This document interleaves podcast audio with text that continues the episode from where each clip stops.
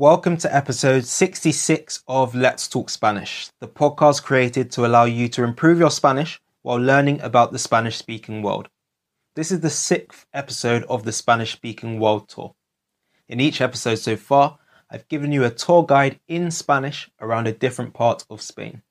I've visited the two most famous cities, Madrid and Barcelona, but also covered some slightly lesser known places, such as the Balearic Islands.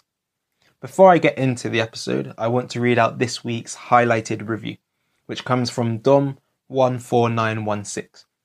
He said on Apple Podcasts, really good podcast with clear pronunciation and interesting topics.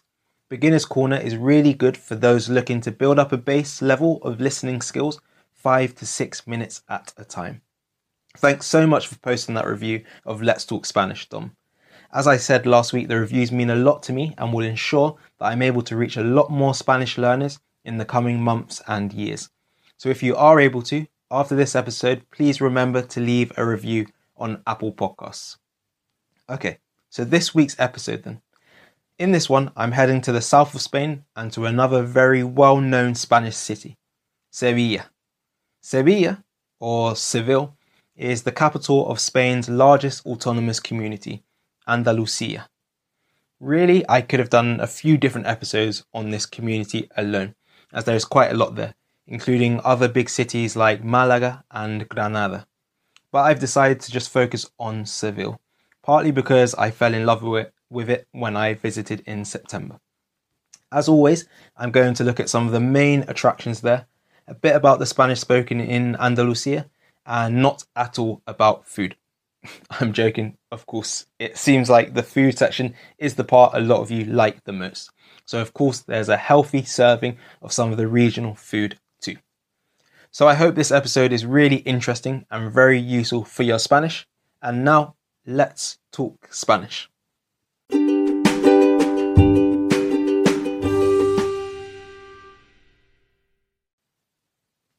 Como ya dije en mi introducción en inglés, La ciudad de Sevilla es la capital y ciudad más grande de la comunidad autónoma de Andalucía, que es la comunidad más grande de España.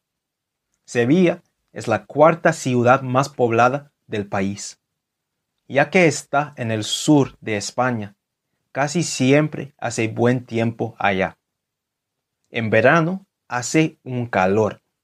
Yo estuve allá en septiembre así que afortunadamente no hacía demasiado calor, pero de todas maneras hacía buen tiempo. El río Guadalquivir atraviesa la ciudad. It goes through the city. Y ambos lados del río son muy hermosos. Me encantan las ciudades que cuentan con los ríos, como Londres, mi ciudad natal. Sin duda, la atracción más conocida de Sevilla es su Plaza de España. Casi todas las ciudades de España cuentan con una plaza que se llama la Plaza de España, pero sin lugar a dudas es la plaza mejor y más hermosa que he visitado. Se encuentra en el Parque de María Luisa de Sevilla, un espacio verde muy chévere. Tiene una superficie de 50 mil metros cuadrados. Superficie is the area of something when measuring it. La plaza fue diseñada por Aníbal González para la exposición iberoamericana de 1929. Es muy diferente de otras plazas. Casi todas las plazas son cuadradas, mientras que esta plaza es semicircular. Un canal se extiende a lo largo del perímetro entero de la plaza y puedes recorrerlo en un barco. Hay cuatro puentes muy lindos que cruzan el canal. En los muros de la plaza hay azulejos que representan 49 de las provincias de España. Azulejos are tiles in Spain, decorated with lots of bright colors that are usually very ornate. Otra atracción muy emblemática de la ciudad es su catedral. Es un edificio muy impresionante que se destaca mucho. La Catedral de Sevilla también se llama la Catedral de Santa María de la Sede, Saint Mary of the Sea, spelled S-E-E. -E. Es la catedral gótica más grande del mundo y uno de los templos cristianos más grandes. El más grande es la Basílica de San Pedro de la Ciudad del Vaticano. Muchos dicen que es el tercer templo cristiano más grande del mundo. Hasta 1248, el edificio era una mezquita, a mosque. Luego, desde 1248 hasta 1401, el edificio fue usado como un edificio católico. Pero luego, los cristianos decidieron demoler, to demolish, el edificio, porque la antigua mezquita se encontraba en estado ruinoso después de un terremoto. The old mosque was in a dilapidated state. It wasn't doing great. Y decidieron crear un nuevo templo. Según la leyenda, dijeron, hagamos una iglesia tan hermosa y tan grandiosa que los que la vieren labrada nos tengan por locos. So according to the legend, they said, Let us build a church so beautiful and so grand that those who see it finished will think we're mad. Creo que tuvieron éxito. Tardó más de 100 años en construir la catedral. Aquí, en esta catedral, está la tumba de Cristóbal Colón, porque salió para las Américas desde Sevilla. Hay un patio interno lleno de naranjos. Es muy bonito. Naranjos are orange trees. For many fruits that end in A, you change the A to an O, and that word will speak about the tree of that fruit. For example, manzano for apple tree, and cerezo for cherry tree. La Giralda es la torre campanario de la catedral, Tower, y es una atracción turística muy importante. Solía ser el minarete de la mezquita, y hoy en día una parte del antiguo minarete forma parte de esta torre. La torre no tiene escaleras, sino 34 rampas. Hay más de 24 campanas en la torre campanario. Tiene vistas panorámicas y espectaculares a toda Sevilla. Podría haber pasado un día entero en lo alto de la torre campanario. At the top of, en lo alto. Un lugar que es imprescindible visitar si vas a Sevilla es el Real Alcázar de Sevilla. Para mí fue la atracción más impresionante de la ciudad. Un alcázar es un palacio o castillo fortificado. A menudo esta palabra se refiere a un antiguo palacio musulmán, Fuma Muslim Palace. Queda claro que hay mucha influencia musulmana en España, sobre todo en el sur de España. Está muy cerca de la Catedral de Sevilla. Esta parte de la ciudad es como una congregación de edificios bonitos, viejos e importantes. Trabajo en el palacio comenzó en el siglo X, pero siguió cambiándose hasta el siglo XIX. XIX. It continued being changed. Por eso es una gran mezcla de estilos diferentes. Sin embargo, la mayoría es de estilo mudéjar. Este término hace referencia al arte y la arquitectura creados por la convivencia de cristianos y musulmanes en la España medieval. Este estilo existió entre los siglos XIII y XVI. So Mudéjar art refers to art that was mostly created by Christians in Spain after the reconquest. At this time, many Muslims initially remained in Spain, and the coexistence of the two peoples led to a sort of fusion art that combined their two different styles. El Alcázar es el palacio real en activo más antiguo de Europa. La familia real se aloja acá de vez en cuando. Hay muchos patios en el Alcázar, así que es muy espacioso. Todas las paredes están decoradas con diseños muy complicados. Me imagino que tardaron muchísimo tiempo en terminarse. Unos jardines súper hermosos forman parte del complejo también. Mi novia y yo pasamos unas dos horas dentro de esta atracción porque hay muchísimo que ver. Seguro que tendrás que hacer fila si quieres entrar en este patrimonio de la humanidad. Hacer fila is to queue or to stand in line. Another way you could say this would be hacer cola, literally to make a tail.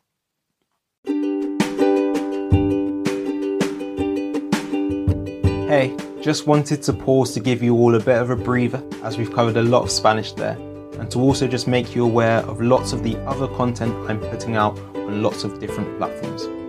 On my Instagram page, speak.spanish, I put out daily content to help Spanish learners to improve, especially lots of short explainer videos. Also, there are lots of interactive stories on there to help you to practice your Spanish too. On the Speak Spanish YouTube channel, I put out videos every Sunday which go a lot more in depth than the Instagram content. Some of the past videos have looked at gustar, the preterite tense, and the differences between the Spanish spoken in Spain versus Latin America. So go check the channel out if you haven't already. Then I'm also on TikTok, again at speak.spanish. Here I again put out lots of short explainer videos, but also have the odd funny video mixed in there too. Well, funny in my opinion, at least. Make sure to check out all of those because they're free daily content for Spanish learners. I'm going to get back to the episode now.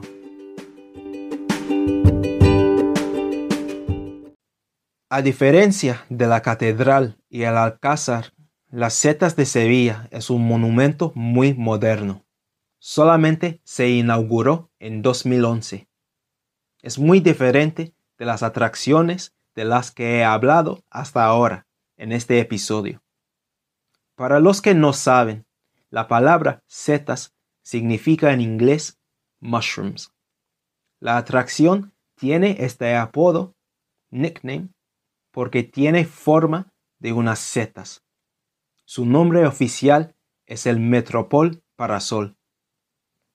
Es la estructura de madera más grande del mundo. Mide 26 metros de altura. Se puede subir el monumento. En lo alto de las setas hay un mirador, una terraza y una pasarela, así que puedes caminar un poco en lo alto. Pasarela es a.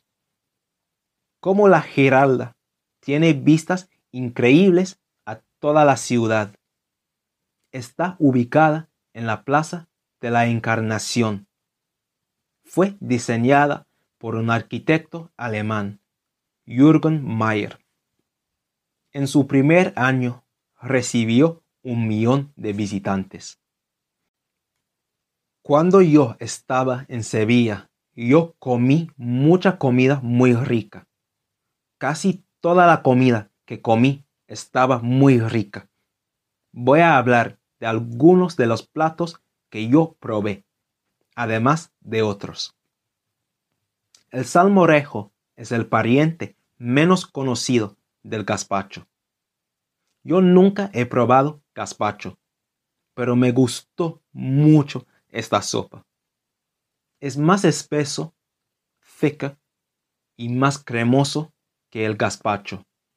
Los ingredientes incluyen muchos tomates, pan y aceite de oliva extra virgen.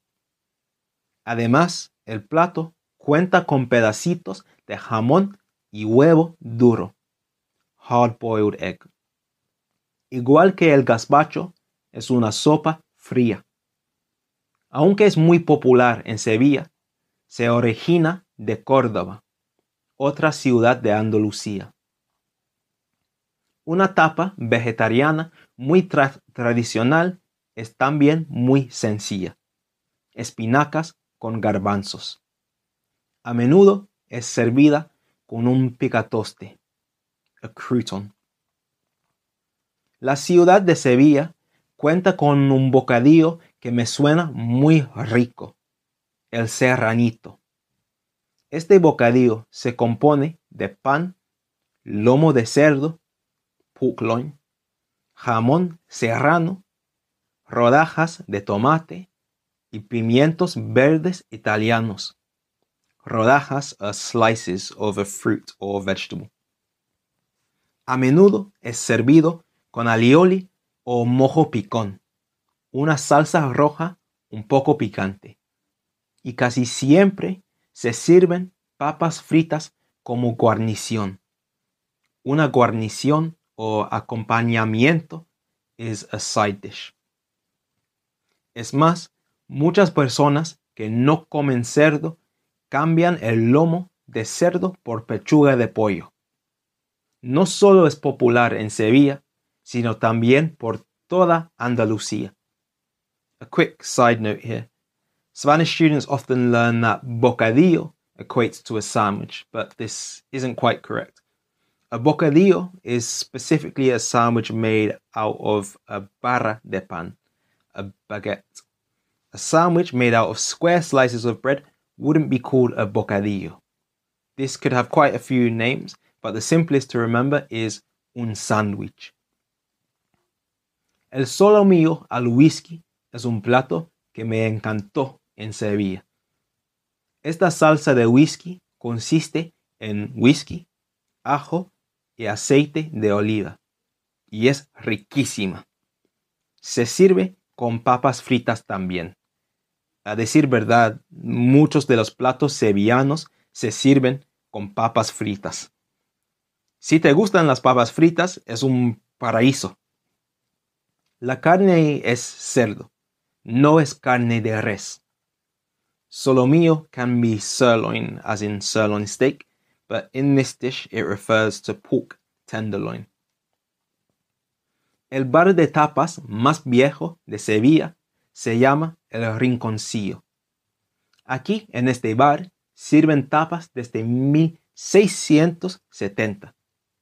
Empezaron a servir tapas hace 351 años. Hasta el día de hoy, el bar es muy anticuado. Bueno, muchas gracias por escuchar otro episodio de este podcast. Espero que te haya gustado. I hope you liked it. Ya hemos pasado por seis regiones de España, la tierra del español. ¿Quién sabe a dónde vamos a viajar ahora? Muchas gracias de nuevo y nos vemos en el próximo episodio. Chao.